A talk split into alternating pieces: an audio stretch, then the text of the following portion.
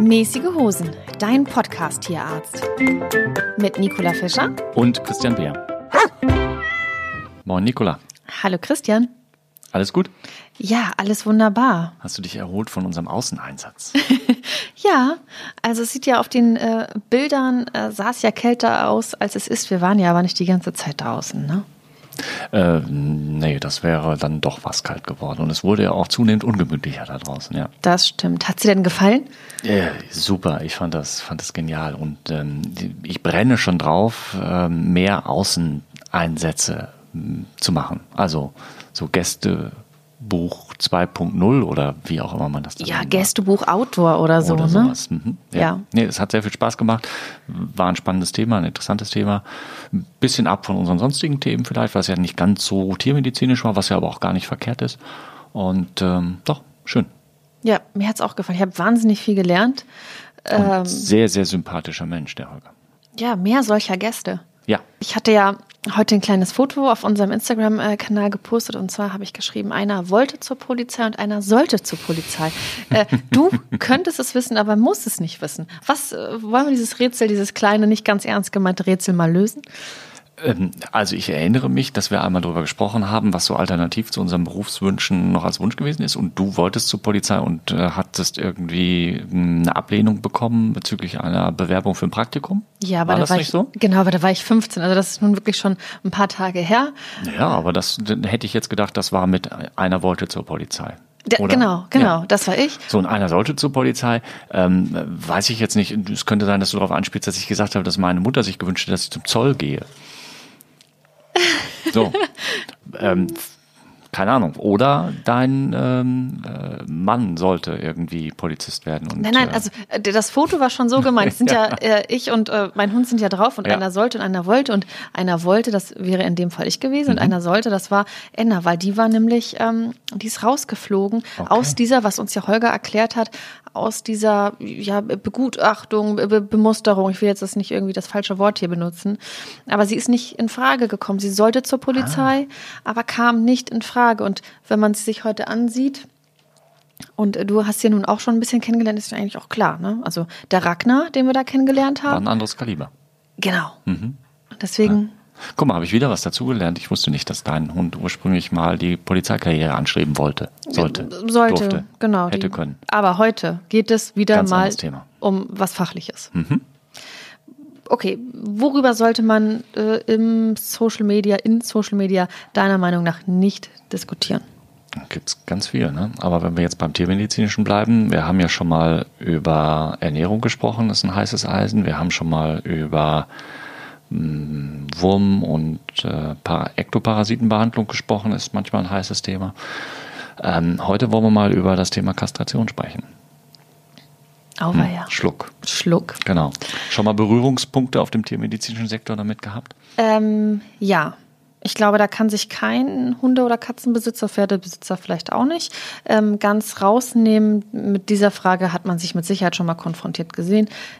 Ich auch. Ich hatte meinen Rüden, Mhm. Da haben wir das, war das jetzt eigentlich kein wirkliches Thema. Ähm, aber war kein Thema, weil stand gar nicht in Frage, das nicht zu tun oder war irgendwie nicht notwendig?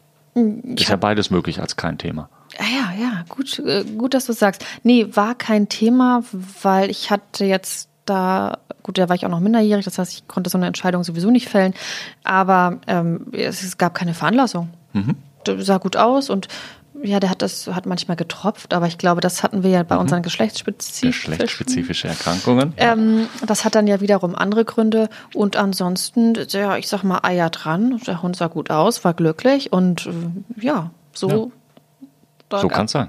Genau. Und bei unseren Hündinnen, ja, da musste ich mir schon die Frage stellen, hm, ich würde keinen Eingriff weder an mir noch an einem anderen Lebewesen vornehmen, wenn nicht nötig. Das ist so meine Position. Aber ähm, ja, beide Hündinnen nacheinander, natürlich nicht gleichzeitig, haben ja auch einen Altersunterschied von fünf Jahren, haben sehr äh, darunter gelitten mhm. unter ihrer ähm, Läufigkeit, Scheinträchtigkeit. Scheinträchtigkeit, mhm. genau. Haben so sehr darunter gelitten, dass ich medikamentös nachhelfen musste. Sie hatten Schmerzen und äh, ja, waren sehr, sehr depressiv. Ne? Also ich glaube, das ist jetzt ein sehr menschlicher Begriff, aber Aber wir wollen es ja auch anschaulich für alle halten. Insofern dürfen wir auch diesen Begriff benutzen. Ja. Genau, und das ja, war für mich eine ganz, ganz schwierige Entscheidung. Und dann haben wir uns dafür entschieden. Okay. Für eine Kastration. Ja. Hm. Das war jetzt so mein Berührungspunkt. Genau. sehr, sehr emotionales Thema. Das ist auch der Grund, warum äh, es schwierig wird, dann auf Social Media über sowas äh, sachlich zu debattieren. Ja, das äh, habe ich auch verfolgt und deswegen würde ich sagen, es ist eine ganz individuelle Entscheidung, die immer mit einem Tierarzt, glaube ich, zusammengefällt werden muss.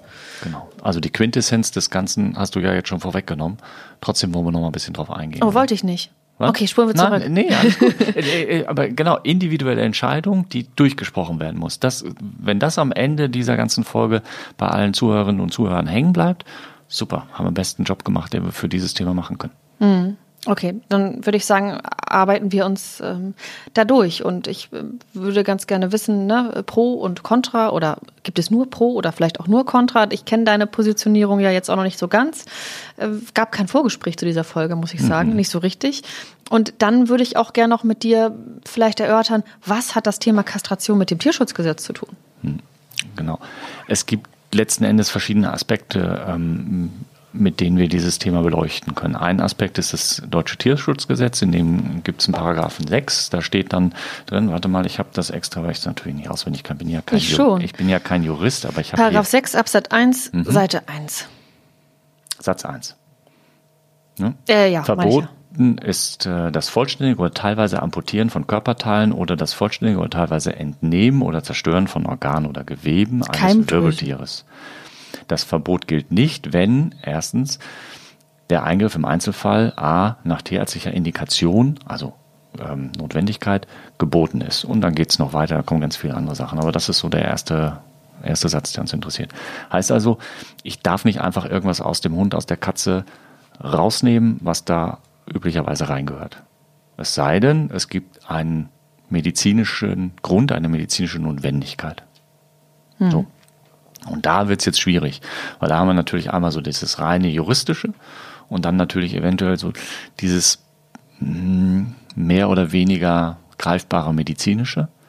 So, also dann haben wir, wie gesagt, den Blick des Juristen auf das Thema Kastration oder des Tierschutzgesetzes.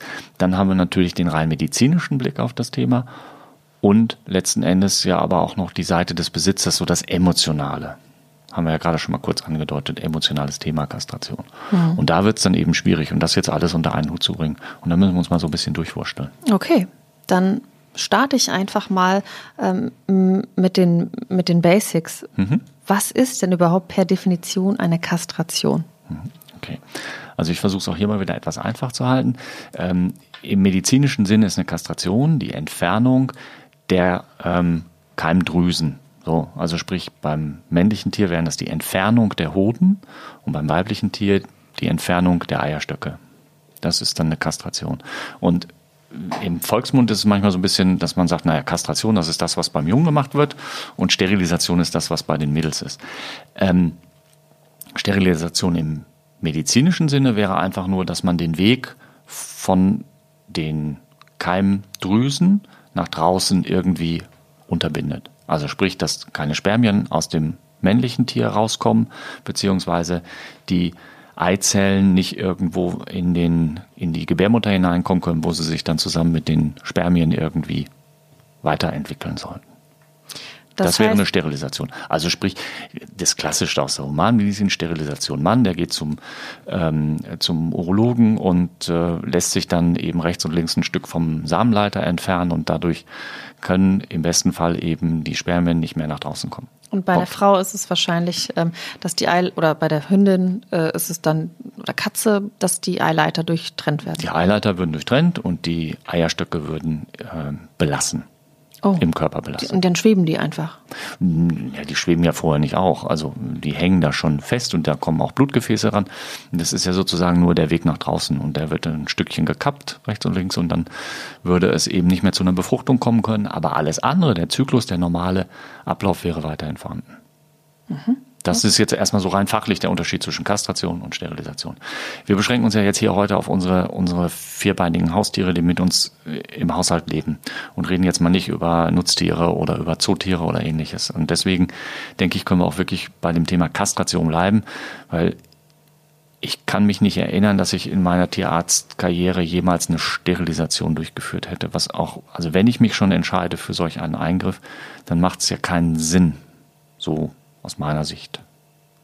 Und wenn ich eine Notwendigkeit habe, eine medizinische, dann ja sowieso nicht. Also nehmen wir mal ein Beispiel, einen Hodentumor. Dann macht es ja keinen Sinn, den Hodentumor mit dem Hoden drin zu lassen und nur den Samenleiter zu durchtrennen. Hm. Einigermaßen logisch, oder? Hm. Wenn ja. ich jetzt aber einen Rüden kastriere, weil ich eben verhindern möchte, ähm, nicht nur, dass er sich vermehrt, sondern dass er vielleicht auch ständig ausbüchst, über den Zaun springt und den läufigen Hündinnen hinterher, und ich sterilisiere ihn nur in Anführungsstrichen, dann hat er ja den gleichen Trieb, er hat den gleichen Drang, er hat den gleichen Testosteronspiegel, alles ist gleich, nur dass wenn er denn dann die Hündin trifft, er nicht mehr Vater werden kann. Hm, okay. Und das würde ja nicht mehr so richtig Sinn ergeben. Also Kastration bedeutet die Entnahme aller, äh, aller Organe, die sozusagen eine Fortpflanzung ermöglichen, also den Hoden beim männlichen Tier und bei der Hündin dann die Eierstöcke und die Gebärmutter. Also die Gebärmutter, sagen wir, ist jetzt mal so in der Regel schon sinnvoll und üblich. Aber wenn wir jetzt rein vom, vom Fachterminus ausgehen, würde Kastration im Prinzip würde es reichen, die Eierstöcke zu entfernen. Damit wäre das Tier kastriert. Hm, okay. So ein bisschen kompliziert. So kompliziert muss man es ja nicht betrachten. Also man muss einfach wissen, wenn der Tierarzt oder die Tierärztin von, dem, von Kastration spricht, dann meint er auch wirklich ähm, so, dass keine Hormone, Geschlechtshormone mehr produziert werden. So, Punkt. Hm, und das geht nur durch die Entnahme des Organs. Und da sind wir wieder natürlich bei dieser Betrachtung mit dem, mit dem Tierschutzgesetz. Das dürfen wir nie außer Acht lassen. Wir wollen aber natürlich erstmal uns jetzt auf die anderen Aspekte medizinisch und emotional ein bisschen konzentrieren und haben das andere aber im Hinterkopf. Hm? Mhm. Okay, medizinisch notwendig ist relativ einfach. Also Kastration, bleiben wir jetzt mal beim weiblichen Tier. Wir haben da schon mal das angedeutet bei den geschlechtsspezifischen, ups, geschlechtsspezifischen Erkrankungen oder auch, glaube ich, damals bei der Notfallfolge. Wenn wir jetzt eine Hündin haben mit einer Gebärmutterentzündung, da braucht man nicht großartig drüber diskutieren. Das ist eine medizinische Notwendigkeit und da bleibt dann nicht viel. Kastration ist das einzig wirklich, wirklich effektive Hilfsmittel beziehungsweise effektive Therapie. Ähm, aber es gibt auch sowas wie eine, eine Torsion, also eine Verdrehung der Gebärmutter. So kann äußerst unangenehm, schmerzhaft und auch ähm, bedrohlich sein, weil Gefäße abgedreht werden, Absterbungen kommen. Ähm, es gibt Hodentorsion, also Hodendrehung, wo sich ein Hoden im Hodensack umdreht und dann kommt es da auch eben zu solchen Sachen. Also es gibt schon die ein oder andere wirkliche medizinische Notwendigkeit. Die Du hast das vorhin angesprochen, das bisschen Tropfen beim Rüden. Ähm, wir haben da ja auch schon mal etwas drüber gesprochen. Das wäre jetzt keine medizinische Notwendigkeit, zu sagen, oh, mein, mein Rüde hat da eine Vorhautentzündung, der muss jetzt kastriert werden. Das würde vom Gesetzgeber nicht als medizinische Notwendigkeit anerkannt. Hm. Sollte jetzt auch in meinen Augen, wenn wir den Gesetzestext hier mal kurz vergessen, nicht der einzige Grund sein, warum ich sage, ich möchte, dass mein Rüde kastriert wird, weil das tropft da auf den Teppich drauf. Das, ja, das wäre mir ein bisschen dünn so. Ne? Weil, du hast das ja gerade schon angesprochen, alles hat Vor- und Nachteile und so ist es hier auch. Also eine Kastration kann Vorteile haben und kann Nachteile haben. Und das muss man im, im Einzelfall hast du auch schon angesprochen, immer gegeneinander abwägen, muss ganz genau gucken, was trifft jetzt hier zu, was trifft nicht zu. Ähm, und sich entsprechend von der Tierärztin oder dem Tierarzt dahingehend auch beraten lassen. Okay, bleiben wir mal bei den Juristen. Mhm. Die arbeiten gerne mit Fallbeispielen. Mhm. Ich bin jetzt eine Kundin und komme mit dem Patienten Hündin zu dir und sage, äh, lieber Tierarzt, ähm, ich habe jetzt eine Läufigkeit meiner Hündin durchgemacht. Ähm, das ist absoluter Schweinkram. Äh, die Rüden rennen mir, rennen meiner Hündin im Park hinterher. Ähm, ich kriege die Bude nicht mehr sauber und das, ich, ich mag das nicht. Mhm. Ich möchte meine Hündin bitte bei Ihnen kastrieren. Wann kann ich kommen? Was haben wir hier für eine Situation und wie würdest, müsstest, würdest du da entscheiden? Also, also an erster Stelle steht da natürlich klar, ich habe jetzt den Wunsch äh, von dir ähm, herangetragen bekommen. Nichtsdestotrotz ist das Wichtigste, dass ich dich erstmal aufkläre. Das heißt, dass ich dir aufzähle, was es für Optionen gäbe. Also zum Beispiel kann man ja auch mit äh, Hormoninjektionen Läufigkeit unterdrücken. Ob das jetzt gut oder schlecht ist, sei mal dahingestellt, aber es ist halt trotzdem wichtig, dass man mal drüber gesprochen hat. Ähm, was eine Operation bedeutet. Narkose, Narkoserisiko, Operation, Wundheilung, diese ganzen Geschichten.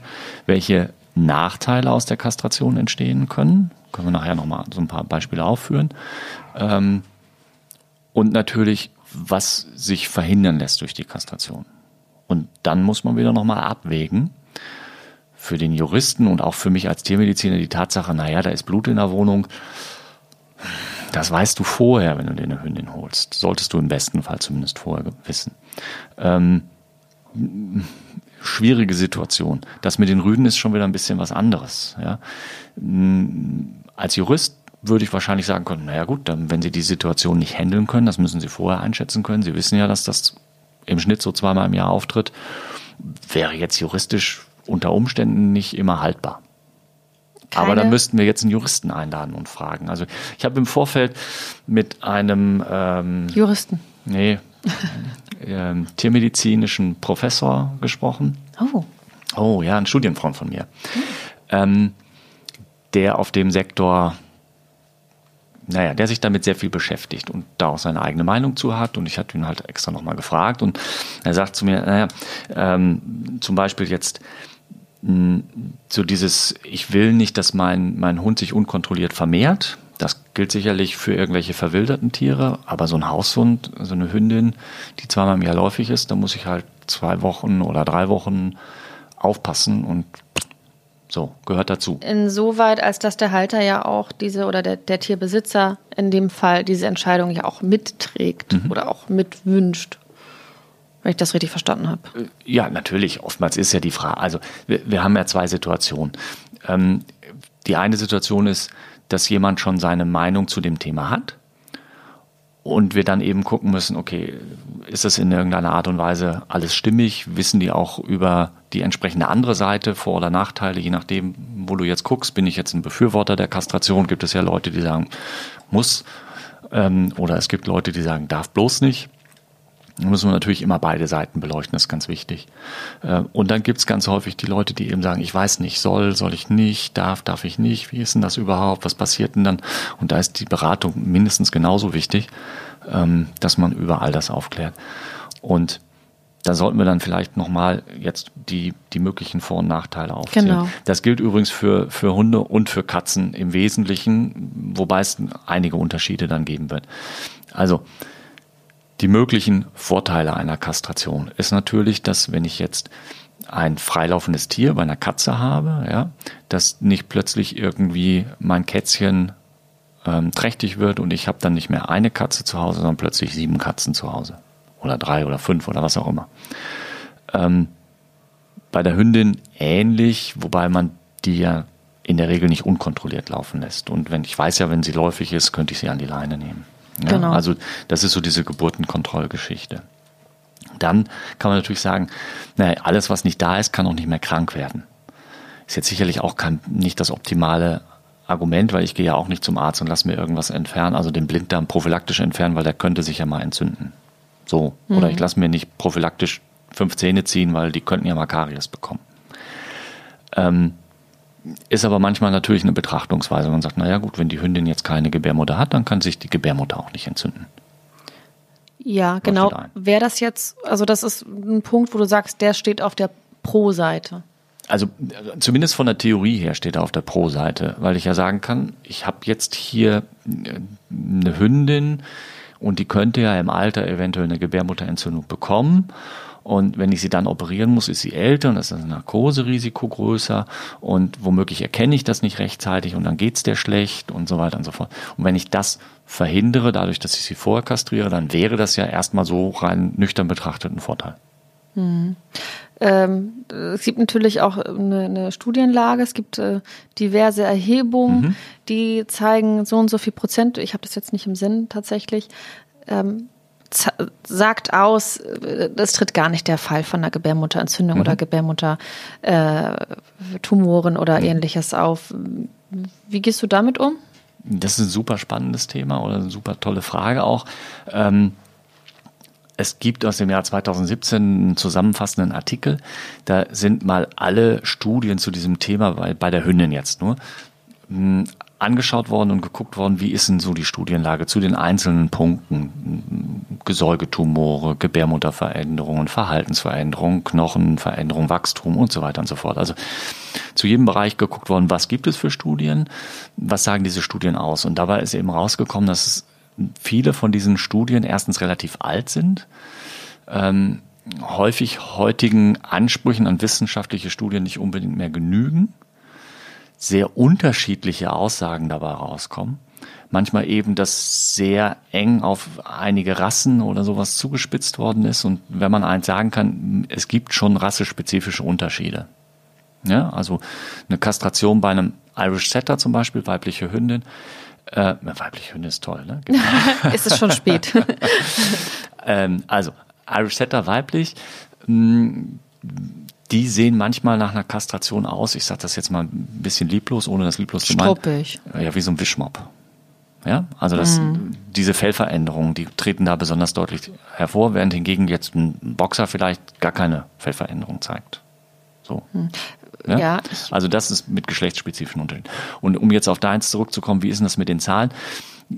Die sind so unterschiedlich und so wenig belastbar, dass ganz wenig sichere Aussagen in solchen Prozentzahlen zu machen sind. Das heißt, das sind wir eigentlich wieder an dem Punkt, wo wir auch begonnen haben. Das ist eine ganz individuelle Tierbesitzer ja. und auch mit Sicherheit Typfrage oder auch Problematik des Tiers. Ja. also es gibt viele Faktoren, die reinspielen. Ne? Wir haben, wie gesagt, das Gesundheitliche hatte ich ja gerade schon angesprochen.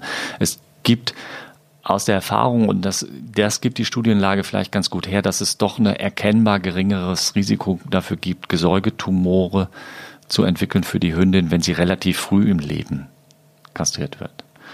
Relativ früh heißt aber bitte nicht vor der ersten Läufigkeit, weil da habe ich auch wieder mögliche nachgewiesene Nachteile. Ähm, wir hatten schon mal drüber gesprochen, glaube ich, diese Junghund-Scheidenentzündung. Boah. Ja, ich meine, oh gut. Also es gibt bei der jungen Hündin vor der ersten Läufigkeit manchmal so eine Scheidenentzündung. Und wenn die erste Läufigkeit kommt, hormonelle Veränderung, verschwindet das in der Regel auch wieder.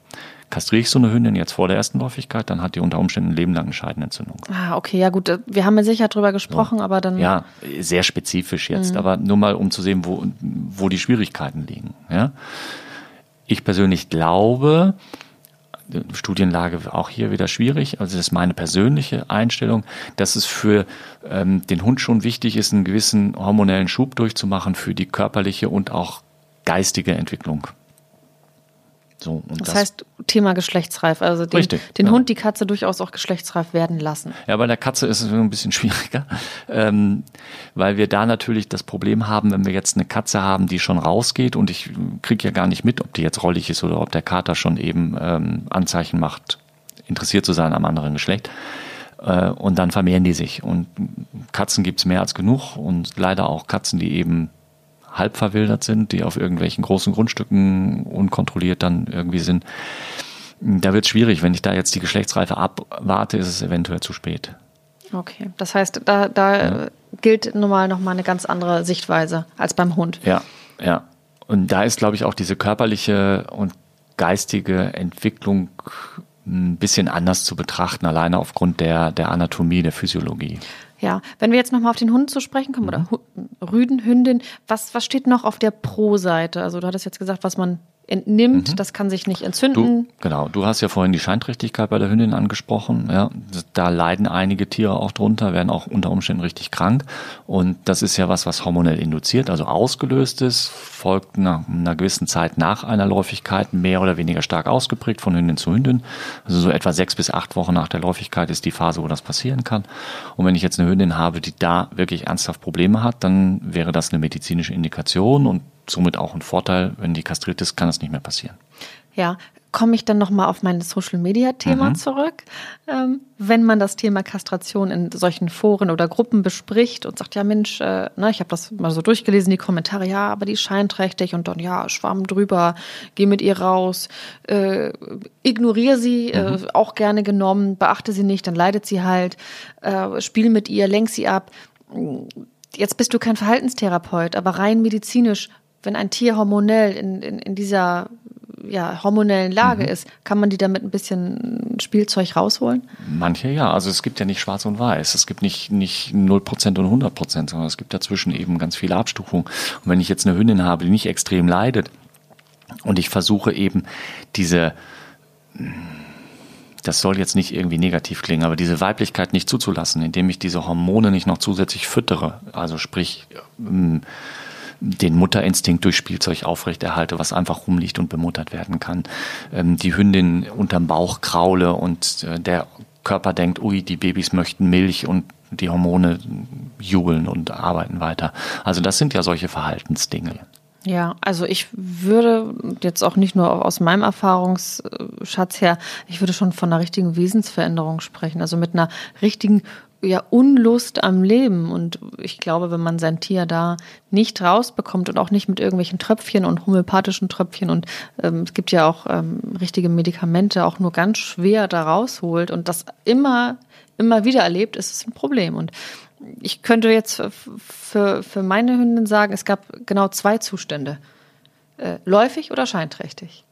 Und es war ein ewiger Wechsel dazwischen und es gab keine normalen Phasen mehr. Okay. Also das trifft ja nicht auf alle Hündinnen zu. Meine nein, erste, Mein erster Hund war auch eine Hündin, die habe ich seinerzeit auch nicht kastriert und das war alles äh, in Ordnung.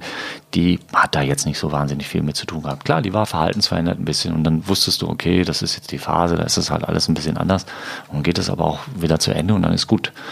Also es trifft ja nicht alle Hunde, es trifft nicht, nicht alle Hunde und es trifft auch nicht jeden zweiten Hund mit einer Gebärmutterentzündung und die Zahlen sind auch da sehr unzuverlässig. Ja? Ähm, Gesäugetumore, ja, gibt es gute und gibt schlechte. Das Blöde an der Sache ist, ich kann sie von außen nicht unterscheiden. Also wenn da ein Knoten ist, kann ich nicht sagen, ach, das ist ein guter Knoten, das ist ein schlechter Knoten. Die Chance ist 50-50. Und die Chance, wenn an der Zitze A ein Knoten ist, dass der an der Zitze B ein ganz anderes äh, pathologisches Gewebe ist, also krankmachendes Gewebe ist, die ist riesengroß. Also das heißt, ich habe drei Knoten in einem Gesäuge unter Umständen und jeder, ähm, wenn ich das zum Pathologen schicke, kriege ich drei verschiedene Diagnosen. Nicht, weil der Pathologe so schlecht ist, sondern weil es drei verschiedene Knoten sind, die da drin sein können. Also es macht es eben so schwierig. Mhm. Das ist sozusagen ganz unterschiedlich zu betrachten. Mhm. Beim Hund oder bei der Hündin sind wir noch auf der, auf der Pro-Seite, die, die Dinge, die du ja angesprochen hast, dass man diese, die, eine Scheinträchtigkeit vermeidet. Genau. Also es gibt gewisse gesundheitliche Vorsorgen, die eine Kastration eben äh, betreffen kann. Scheinträchtigkeit, Gebärmutterentzündung haben wir gerade darüber gesprochen. Ob das jetzt wirklich immer so haltbar ist, sei mal dahin. Gesäugetumorrisiko haben wir darüber gesprochen. Ja, dann gibt's nochmal Tumore an den Eierstöcken, Tumore an der Gebärmutter, kommt alles vor oder diese Verdrehung, die ich gerade genannt habe. Ist aber alles im Verhältnis jetzt dann noch seltener als Gebärmutterentzündung oder Gesäugetumore. Was haben wir denn auf der Kontraseite? Also ich habe erstmal natürlich das Tierschutzgesetz, was ich irgendwie konform bringen muss. Dann habe ich machen wir uns nichts vor, wir haben immer eine Narkose und Narkose bedeutet immer Narkoserisiko. Auch wenn das mit den modernen Narkoseverfahren heutzutage alles sehr, sehr kalkulierbar und überschaubar ist, muss ich das ansprechen. Wenn ich eine vernünftige Beratung als Tierarzt mache, dann muss ich über das Thema Narkose sprechen. Ja? Ähm, es gibt ja häufig diesen Begriff Routineeingriff. Ich mag den ehrlich gesagt nicht so. Ich weiß, was damit gemeint ist, aber Routine hat für mich immer so ein bisschen so einen laissez-faire ähm, Charakter.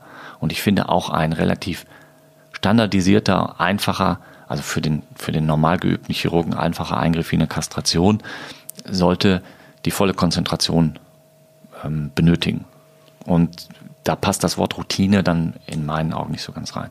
Also über die Narkose müssen wir uns ein Risiko äh, Gedanken machen. Jede Operation hat eine Wunde hinterher und eine Wunde kann sich infizieren und so weiter und so fort. Also das sind so die Klassiker, aber man muss drüber sprechen, ganz klar. Ähm, dann kann es natürlich sein, bei der Hündin, Fellveränderung haben wir gerade schon mal angesprochen. Inkontinenz, also das Harnträufeln, was auftreten kann. Auch da findest du wieder ganz viele unterschiedliche Zahlen. 5%, 10%, 20%. Ähm, dann hatte ich das gerade schon mal einfließen lassen. Es gibt Hinweise darauf, dass gewisse Tumore bei kastrierten Tieren häufiger auftreten können als bei unkastrierten Tieren. Da ist wieder die Schwierigkeit mit dem Einschätzen. Was ist jetzt, wie viel Prozent ist denn wirklich und was macht es im, im Realen auf? Wie oft kommen die denn jetzt wirklich vor oder sowas, ja? Irgendwelche Tumore an der Milz oder Prostata-Tumore beim Rüden kommen erstaunlicherweise beim kastrierten Rüden statistisch häufiger vor als beim unkastrierten Rüden. Würde man ja erstmal logischerweise irgendwie anders denken, aber da passiert halt eine ganze Menge mhm. Wo du gerade den Rüden ansprichst, mhm. ich weiß, du warst jetzt gerade auf der Kontraseite mhm. der Hündin, ich gerät jetzt mal dazwischen ja, mit dem gut. Rüden. jemand hat äh, ja gravierende Probleme im Verhalten mit dem Rüden, hm. sagen wir jetzt das große Interesse an Hündinnen, Aggressivität gegenüber äh, die gleichgeschlechtlichen, also gegenüber anderen Rüden, mhm. ist dann eine Kastration medizinisch indiziert, zu überdenken, sinnvoll. Du hast es ja nicht so mit dem mhm. Dogmatischen, mhm. aber jetzt einfach mhm. mal als, Frage an ja. dich. Ähm, das ist jetzt der Klassiker. Das erleben wir ja nahezu täglich, würde ich jetzt, das ist übertrieben, aber ganz, ganz häufig. Die Leute kommen und sagen, ja, hm. und der Hundetrainer, die Hundetrainer hat auch gesagt, das sollte kastriert werden. So. Dann ich mir, hm, also erstmal ersetzt eine Kastration keine Erziehung.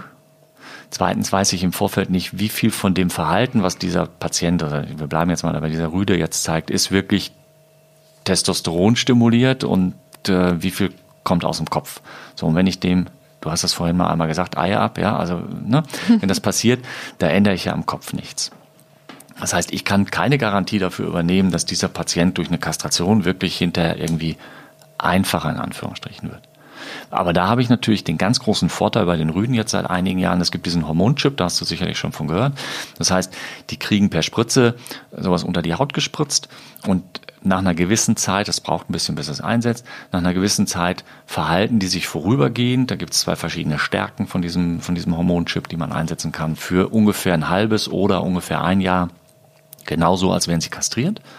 Mit dem großen Vorteil, wenn dann die Wirkung von diesem Chip raus ist, ist alles wie vorher.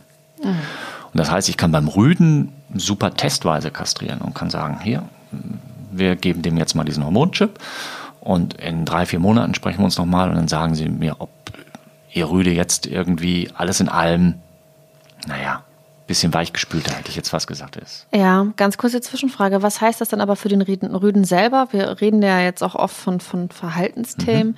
Mhm. Wie ist denn das für den Rüden selber? Wie wird er von anderen Hunden wahrgenommen? Also die Hunde riechen ja, dass er weniger Testosteron mhm. produziert. Ja. Ist er sowas wie ein Neutrum? Ist er eine Art Eunuche? Hm, wie ist so sein, sein Stand dann? Sehr unterschiedlich. Also erstens kann ich nicht sagen, wie die anderen, anderen Hunde ihn jetzt wahrnehmen, weil dazu müsste ich die anderen Hunde fragen und ähm, das habe ich schon versucht, ich habe keine Antwort bekommen. ähm, die Erfahrung zeigt, dass das nicht so ist, dass die irgendwie untergebuttert werden, dass die nicht akzeptiert werden oder sonst was. Und ähm, ich habe selbst einen kastrierten Rüden und das ist jetzt nicht so, dass der in irgendeiner Art und Weise von den anderen Rüden oder von Hündinnen irgendwie als, als Störenfried, als Neutrum, als sonst was betrachtet wird. So, das einmal so vorweg. Wie die das jetzt wirklich wahrnehmen, geruchstechnisch und verhaltenstechnisch, die anderen Tiere, das weiß ich nicht. Aber ich sehe da jetzt erstmal prinzipiell keinen, keinen Verhaltensnachteil drin. So, ja. Mhm. Auf der anderen Seite musst du es aus dem Blick des, des Rüden sehen. Und es gibt ja Rüden, die sehr unter den Hormonen auch leiden. Und wir haben mal über einen bekannten Hundetrainer schon mal auch hier in dieser äh, Sendung gesprochen, dessen Namen ich dann verwechselt. Ach so, ja, äh, Thomas Rutter. Ja, ja. habe ich nicht Jörg gesagt? Egal, ja. wurscht. Ähm, und ich meine, das Zitat ist von ihm und ich benutze es auch gerne und ich hoffe, es ist von ihm und erlaubt es mir, dass ich es nutze. Ähm, ich meine, er hätte mal gesagt, aber ich finde das Bild eigentlich ganz toll. Ähm, es gibt Rüden, die leiden so sehr unter diesen, diesen Hormonen psychisch. Das ist so, als würde man als pubertierender junger Mann am Strand von Malibu sitzen. Ja, du sitzt da in der Sonne am Sand und siehst super viele hübsche Bikini-Schönheiten. Warum nicht Rio? In meiner Welt ist Malibu, vielleicht liegt es am Baywatch oder so. Okay, ja, das wird sein. Okay, so. ähm, du siehst jetzt als, als, als äh, junger Mann, der seine Hormone gerade erlebt, siehst du diese tollen Frauen und willst die alle haben und weißt, du kriegst keine davon. Das oh. macht Stress. Und dann laufen da auch noch diese gut definierten, muskelbepackten, braungebrannten Typen rum. Den willst du alle auf die Schnauze hauen. Nee, das kannst du ja sowieso nicht. Aber du denkst dir immer, guck mal, der kriegt die, der kriegt die, der kriegt die und ich gehe allein nach Haus. So, wenn du das einem Mann erzählst, also viele Männer haben ja ein Problem mit dem Thema Kastration ihres Rüden. So, wenn du das einem Mann erzählst, weiß jeder ganz genau, wovon du sprichst. Also jeder war mal in der Pubertät und jeder war mal irgendwo am Strand oder in der Badeanstalt und sonst was und weiß ganz genau, was ich damit meine. Heißt also im Umkehrschluss, das kann natürlich auch eine Menge Stress rausnehmen. Für den Rüden. Und wenn der weniger gestresst ist, ist vielleicht auch seine Umwelt weniger gestresst. Andere Hunde, andere Menschen, die Besitzer, die Familie. Ja, ich habe ich hab ein Bild vor Augen. Ja, ja? ich kann es verstehen. So. Und da bei der Hündin ist das, diese Verhaltensgeschichte sehr viel schwieriger und subtiler und ähm, also wenn jemand zu mir kommt und sagt, oh, die Hündin muss kastriert werden, weil ähm, die verhält sich so komisch ähm, und das wird bestimmt besser davon, dann sage ich, hm, nee, das sollten wir mal lieber lassen, weil wenn das der einzige Grund ist, das, das wird nicht passieren. Und ich habe Leute gehabt, die sind zu mir gekommen und sagen, oh nee, wenn wir die kastrieren, ich habe gehört, die wird dann zickiger. Äh, ja, vielleicht, vielleicht auch nicht. Also ich habe ja gerade gesagt, meine Hündin, die ich seinerzeit hatte, die war nicht kastriert und die ist echt von Jahr zu Jahr zickiger geworden. Jetzt kann ich sagen, ja, hätte ich sie mal kastriert, wäre sie vielleicht nicht zickiger geworden. Oder ich hätte sie kastriert und sie wäre trotzdem zickiger geworden, hätte ich gesagt, vielleicht ist sie ja zickiger geworden, weil sie kann. Also du siehst die Schwierigkeit, was ich damit sagen will, das ist nicht immer alles schwarz und weiß, das ist sehr, sehr schwierig. Und bei den Rüden stellen wir schon durchaus Unterschiede fest. Ja, weil das Testosteron raus ist. Ich glaube, das ja, Östrogen ja, ist auch. Nichtsdestotrotz, nicht vergessen. Also ich, ich bin, um das vielleicht jetzt nochmal zu sagen, ich bin weder ein Befürworter und dass ich sage, jeder Hund sollte, Schrägstrich muss kastriert werden. Und ich bin auch kein Gegner und sage, oh, das darf man bloß nicht machen, sondern das ist, nee, das haben wir ja schon mehrfach gesagt, individuelle Entscheidung. Ja? Was ich aber ganz definitiv sagen möchte ist, habe ich gerade schon mal, Kastration beim Rüden ist null Ersatz für die Erziehung. Und das wird ja auch jeder Hundetrainer, der vernünftig arbeitet, bestätigen können. Das kann es vielleicht leichter machen, den Hund zu erziehen, aber arbeiten musst du trotzdem. Ja. Ja, so, also jetzt zu kommen und zu sagen, ach, der ist so ein bisschen schwierig und der zuppelt an der Leine und ich habe nicht so Lust, da mich dran reinzuhängen, dann mach doch mal da ab und dann ist gut. Mm -mm, nee, ganz schlecht. Ja? Okay, aber das ist ja eine Positionierung. Also zu sagen, ähm, eine, eine, Kastration, ob jetzt bei der Hündin oder beim Rüden, ersetzt keine Erziehung, das ist ja eine Positionierung. Das ist ja nicht. Ja, aber es ist ja nur ein, ein, ein Baustein. Ja, also wir haben ja ganz viele Sachen. Gesundheitlich, dann eben verhaltenstechnisch, Stress, psychischer Stress und so weiter und so fort. Und wie gesagt, ein Baustein ist eben diese, diese verhaltenstechnische Geschichte. Und das muss man alles zusammenwürfeln. Und ich glaube, natürlich spielt es für die Besitzer auch eine Rolle. Habe ich kleine Kinder, ja? Und stell dir vor, du bist eine junge Familie, hast ein kleines Kind. Und du weißt ganz genau, oh Gott, oh Gott, der, der Rüde, wenn ich da mit dem jetzt spazieren gehe und dem Kinderwagen, das, das ist immer Riesenstress, dann kann das natürlich ein bisschen stressmindernd alles sein. Ob das jetzt juristisch wiederum richtig ist, hm. sollte man sich dann von seiner Tierärztin oder seinem Tierarzt gründlich beraten lassen. Genau, am besten der Tierarzt, der das Tier dann mhm. auch gut kennt und auch die Lebensumstände. Ähm, ja, das beantwortet auch so ein bisschen meine nächste Frage, die da ja gewesen wäre, für wen eignet sich eine Kastration, nee, für wen eignet es sich über eine Kastration nachzudenken? Ähm, das ist dann im Prinzip ja, ne, G Gesundheit, des Tieres, ja. Äh, Verhalten, Umwelt äh, und, und noch eben halt das Gesetz. Also das muss man irgendwie auf seine man, Situation. Man muss, das, man muss das alles konform kriegen, ganz genau. Und ähm, also wenn jetzt jemand zu mir kommt und sagt, ich habe eine Hündin, die wird zweimal im Jahr läufig und ich bin alleinstehend und ähm, ich wohne irgendwo auf dem Land und zehn Kilometer um mich herum ist sowieso keiner und die Hündin ist gesund und jung und alles ist gut. Warum soll er die kastrieren lassen?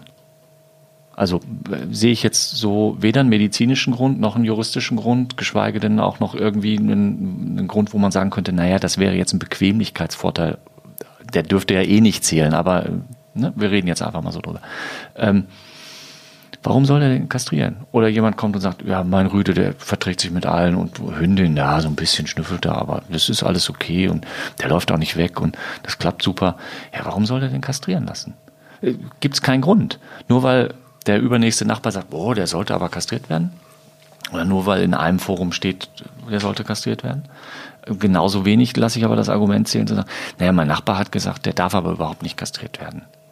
So, hm, ja, wenn es aber irgendwie jetzt einen Grund gäbe, wenn der ständig eine, äh, eine Prostatavergrößerung, Prostataentzündung hat, dann kann die Kastration durchaus sehr, sehr hilfreich sein. Warum hm. soll ich den dann nicht kastrieren? Und das Gesetz ist ja auch, wie immer bei Gesetzen im Übrigen, ist ja auch eine Auslegungssache.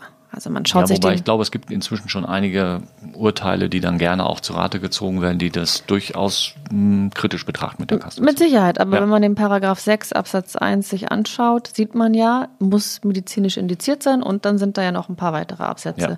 die ja im Prinzip genau das äh, abfangen, was wir besprochen haben. Also es ist nicht per se verboten, also ja, es ist verboten, aber unter mhm. gewissen Umständen äh, natürlich nicht.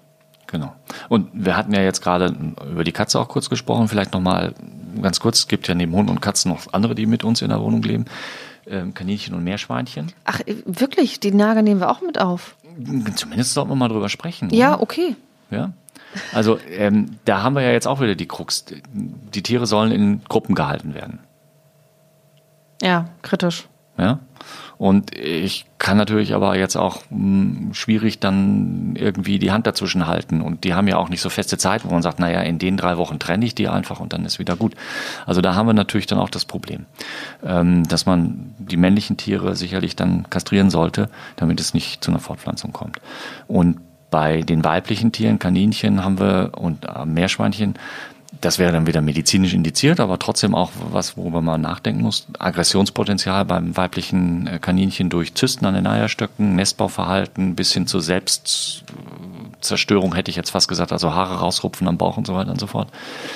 Weibliche Meerschweinchen mit Eierstockzysten, mit starken Hautproblemen und so weiter und so fort. Also auch bei weiblichen Heimtieren kann Kastration durchaus ein Thema sein. Wird häufig so ein bisschen totgeschwiegen, weil mm, na, Operation, Bauchhöhlenoperation bei Kaninchen und Meerschweinchen ist ein bisschen tricky mit der Narkose, mit der ganzen Geschichte, ist aber durchaus gut machbar, wird aber halt von vielen Tierärztinnen und Tierärzten ungerne gemacht, weil man doch, mh, mm, naja, ein bisschen mehr Erfahrung vielleicht braucht ähm, entsprechendes Equipment, was die Narkosen anbelangt. Mm, ja. Wird aber es ist machbar. Wird so ein kleines Häschen auch intubiert? Ja. Oh, das ist aber ein kleiner Tubus. Mhm. Ja. ja. Bei Meerschweinchen äh, wüsste ich nicht, dass es klappt.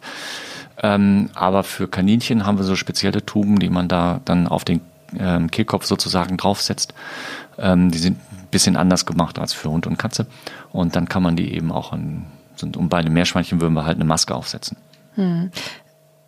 Kein Eingriff ohne Risiko. Ich glaube, wir haben mhm. darüber gesprochen. Wir haben über das Narkoserisiko gesprochen, was ja, ja nahezu bei jedem Eingriff mit Narkose irgendwie auch zum Tragen kommt. Ähm, Wundheilung hattest du angesprochen. Wenn wir jetzt über die Hündin sprechen, sprechen wir von einer möglichen Inkontinenz. Mhm. Fellveränderung haben wir angesprochen. Veränderung. Bei, bei allen, äh, egal ob weiblich oder männlich, Gewicht. Ja, die Tendenz ist, zur Zunahme, richtig, Gewichtszunahme? Ist, ja. ähm, ist häufig ein Thema. Die werden irgendwie ein bisschen bequemer und ähm, vielleicht spielt da auch ein, ein, anderer Umsatz, also Stoffwechselsatz eine Rolle. Ähm, die Schilddrüse spielt da vielleicht ein bisschen mit rein. Auch da gibt es Möglichkeiten, dass es da Zusammenhänge gibt. Ja. Mhm. Stoffwechsel, mh, hm, Diabetes, Zuckererkrankung. Mhm kann manchmal äh, bei Hündinnen unkastriert auftreten und da kann es schon dann sein, dass das die medizinische Indikation wäre, die zu kastrieren, wenn die einen Diabetes haben, weil bei einigen Hündinnen verschwindet dann der Diabetes.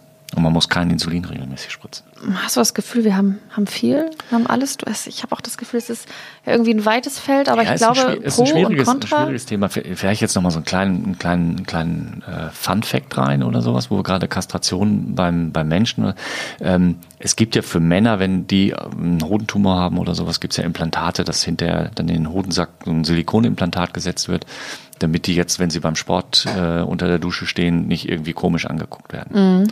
Und ich hatte schon mal einen Kunden, der hat sich das äh, gewünscht für seinen Boxer. Nach der Kastration sollte der Hodenimplantate oh. bekommen, damit er immer noch so aussieht wie ein ganzer Kerl. Und? Da habe ich abgelehnt. Ah, ich ja. dachte, jetzt kommt dir irgendwas Innovatives. Nein, nein, nein, nein, nein. Da würde ich, also das würde ich nicht machen. Das ist, nee, nee, nee.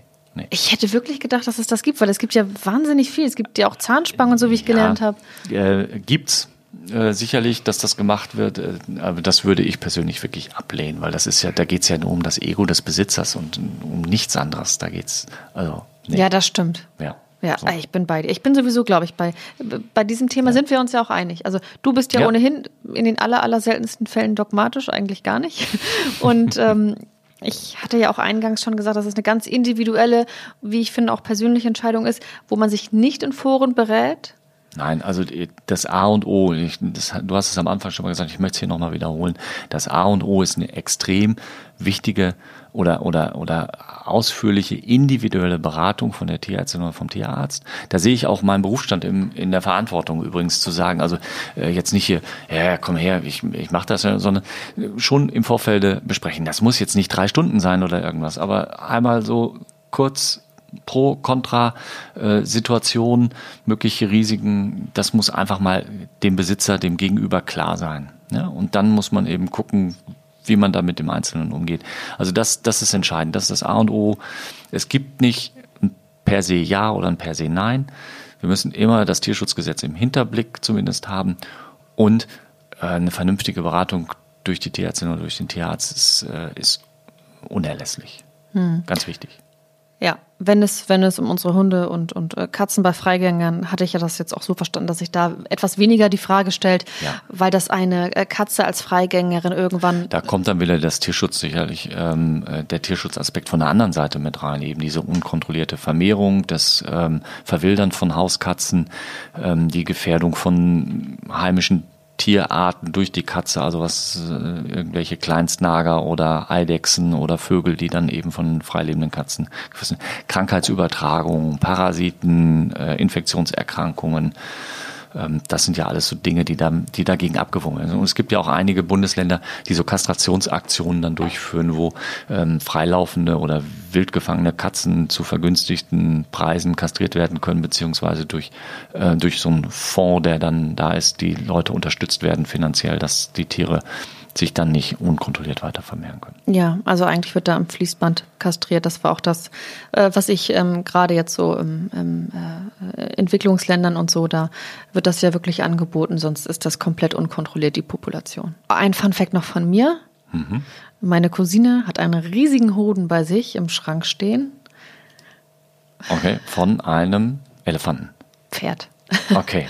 Ja, hattest du nicht mal erzählt, dass deine Cousine äh, Pferdeflüsterin ist? Ja, ja, genau. Okay, ja, ähm, dann ist natürlich naheliegend, dass es ein, ein Hengsthoden ist. Es ist ein Hengsthoden. Ähm, ich habe sie gefragt, das ist ja ganz furchtbar, warum hast du das hier stehen? Wieso ist es mhm. wunderschön? Wunderschön. Eingelegt in irgendein, ich weiß nicht, das weißt du wahrscheinlich, eingelegt. Formalin in, wahrscheinlich. Ja. Genau. Und äh, ja, sind da die riesigen Klöten. Und ich glaube, äh, bei Pferdebesitzern oder Hengstbesitzern hm. stellt sich die Frage der Kastration auch gar nicht so oft. Vielleicht sage ich jetzt was, was Unrechtes. Ich weiß oh, es nicht. Da erwischte mich wieder über Pferde. Ah. Ich und Pferde. Das ist, okay, wollen wir es rausschneiden? Das ist fast so wie, wie, wie ich und Fußball. Also, also zurück also zum, zu unseren Haustieren. Groß, großen Hoden, ja. Das kleinste, ich habe mal irgendwie eine Maus kastriert, also ein Mäuserich. Das ist schon Ist Fisselkram. Hm. Ja. Ganz, ganz kleine Hoden. Ja, sehr. Kleinhuhn. Macht auch nicht so richtig Spaß. Aber was muss ich zum Glück auch seltenst machen, aber ja. Mhm. Hm, interessant. Ja, gut, aber du musst das alles können. Ich habe ja gesagt, du äh, weißt im Tiermedizinischen alles und dann sagst du immer fast. Ja, schön wäre es, wenn ich alles wüsste. Ähm. dann hätte ich ja nicht meinen Freund, den Professor, anrufen müssen, wenn ich alles wüsste. Das stimmt, aber es, es, es schadet ja auch nicht, sich vorher zu beraten. Ich hätte eigentlich auch heute nochmal mit dem Anwalt sprechen können. Das wär's. Ja, und dann würde ich sagen, eröffne ich hiermit einmal unsere äh, letzten drei nicht so ganz ernst gemeinten Fragen. Unsere sogenannten Question- und Answer-Runde. Mhm. And-Answer-Runde. Bist du dabei? Ja, ja. Gut. Dann eröffne doch. Okay. Ähm, Nicola, ich bin nicht ich, wenn. Punkt, Punkt, Punkt. Ich Hunger habe. Okay. Ja, ich weiß, ja. kommt aus der Werbung und so, aber nee, das, das aber trifft ist, schon zu. Ja, ich weiß. Ähm, trifft auf mich auch manchmal zu. Ich, ja, ich, also ich bin nicht ich, wenn ich morgens nicht duschen kann. Oh. Also ich brauche morgens eine Dusche. Oh, kaltes Wasser. Nee, nee gar nicht kaltes Wasser. Nein, es geht einfach nur um, ich fühle mich im wahrsten Sinne nicht wohl in meiner Haut, wenn ich nicht, nicht duschen konnte. Oh, dann können wir dich nie ins Dschungelcamp schicken. Ne, gibt's ja jetzt eh nicht. Ja, nächstes Jahr. Ja, wieso? Aber die haben doch da so einen Tümpel. Also ins, ins Wasser springen geht auch. Also okay. so, und wenn es hart auf hart kommt, kann das auch kaltes Wasser sein. Ich, nicht, dass ich das liebe, aber ich würde es tun, bevor ich gar nicht äh, mit Wasser in Kontakt komme. Sehr interessant. Ja. Also, ich bin nicht ich, wenn ich Hunger habe, du bist nicht du, wenn du nicht deine morgendliche Dusche kriegst. Oh. Das Schlimmste am Lockdown ist für mich, Christian. Das Schlimmste am Lockdown äh, beruflich ist für mich, dass ich meinen Kunden nicht mehr die Hand geben kann. Habe ich am Anfang extrem drunter gelitten. Ich weiß, dass es Menschen gibt, die das gar nicht toll finden, aber für mich war das immer ein wichtiger Punkt, die Begrüßung und auch, dass die Kommunikation jetzt nur noch über die Augen, also natürlich über das gesprochene Wort, aber so diese nonverbale Kommunikation nur noch über die Augen und nicht über die Mimik stattfinden kann. Das ist auf, im beruflichen Sektor für mich ähm, durchaus schlimm, so. Und im privaten Sektor, mh, hm, mit Kumpels was trinken. Wusste ich, dass das kommt. Ja. Ich also, habe letztens, hab letztens ein Online, Online äh, Trinkrunde mit meinen Kumpels gemacht. Das ist total angesagt. Das machen mhm. ganz viele. Ja. Ja. Ich habe Bier gebraut mhm. und habe dann äh, vom Rechner gesessen. Bierflaschen rumgebracht und ein bisschen was zum Knabbern und dann haben wir Videomeeting gemacht und äh, haben dann das selbstgebaute, selbstgebraute Bier probiert. Für mich war das anfangs auch sehr schwierig, weil ich ja in meinem Beruf auch viele Leute treffe. Kein Handschlag mehr. Äh, bei manchen Menschen auch eine Umarmung. Das gehört in meinem Beruf auch gar nicht mal so selten dazu, zumindest beim Abschied. Äh, kein Handschlag, keine Umarmung und in den Interviews natürlich die Maske. Also hm. ich kann mit den Augen natürlich ein Interview führen. Aber es ist, fällt und fällt und fiel mir sehr, sehr hm. schwierig hm. ohne Mimik. Ja. Ich glaube, das wird die größte Befreiung werden, wenn die Masken weg ja, aber das können. Dann irgendwann mal. Äh, ja, und das zweite ist, ja, oh, ich würde schon gerne ab und zu mal ins Fitnessstudio gehen. Okay. Ja, gut, die mache ja, ja irgendwann. Ja, ja, ja, klar, irgendwann ja, aber irgendwo. Auf. Ja, gut. Also man kann da unendlich viele Sachen aufzählen. Aber zwei habe ich ja geschrieben. Ja, ja, ja. Okay, gut. Äh, du bist. Da mache ich lange Zähne. Soll ich beantworten? Ja. Ach so, ich dachte, ich soll es dir, dir vorlesen. Ah, ja, was? Ähm, ich sage jetzt was Gemeines. Bei veganem Sushi. Oh. Lassen wir so stehen? Lassen wir so stehen. Ich bin. Oh ja, ja, du bist. Da mache ich lange oder, Zähne ja. äh, bei Matt, also ein Matt-Brötchen, lange oh, Zähne. Matt-Brötchen mit Zwiebeln, Salz und Pfeffer. Mm -mm. Mm. Also ich nicht. Wollen wir mal einen kulinarischen Podcast machen? ja, mit veganem Sushi. Äh, zum Beispiel. Und äh, äh, Mettigel. Mettigel, ja. mm, köstlich. Rohes Schweinefleisch. Mm. Mit Zwiebeln gespickt und Augen. Ja, äh, da bin ich raus. Das müsstest du dann alleine essen und auch bitte nicht hier. Aber ansonsten ähm, sind wir da ja, was die zweite Frage anging, auf einer Linie. Ja, das war's. Okay. Kastration. Mhm. Und haben wir einen Ausblick auf die nächste Folge? In unserer nächsten Folge haben wir Kara Schott zu Gast. Das ist die ja, Gründerin oder Haupt Vorsitzende? Vorsitzende der Hamburger Tiertafel zu Gast. Und die erzählt uns ein bisschen was über die Tiertafel, bei der du ja auch mitwirken darf, ja? Als ich, Tierarzt. Ja, richtig. Was anderes kann ich doch nicht. Ich weiß. Genau, die haben wir zu Gast, auf die freuen wir uns sehr. Ja, und ich bin gespannt. Also, das meiste werde ich wahrscheinlich wissen, trotzdem bin ich gespannt.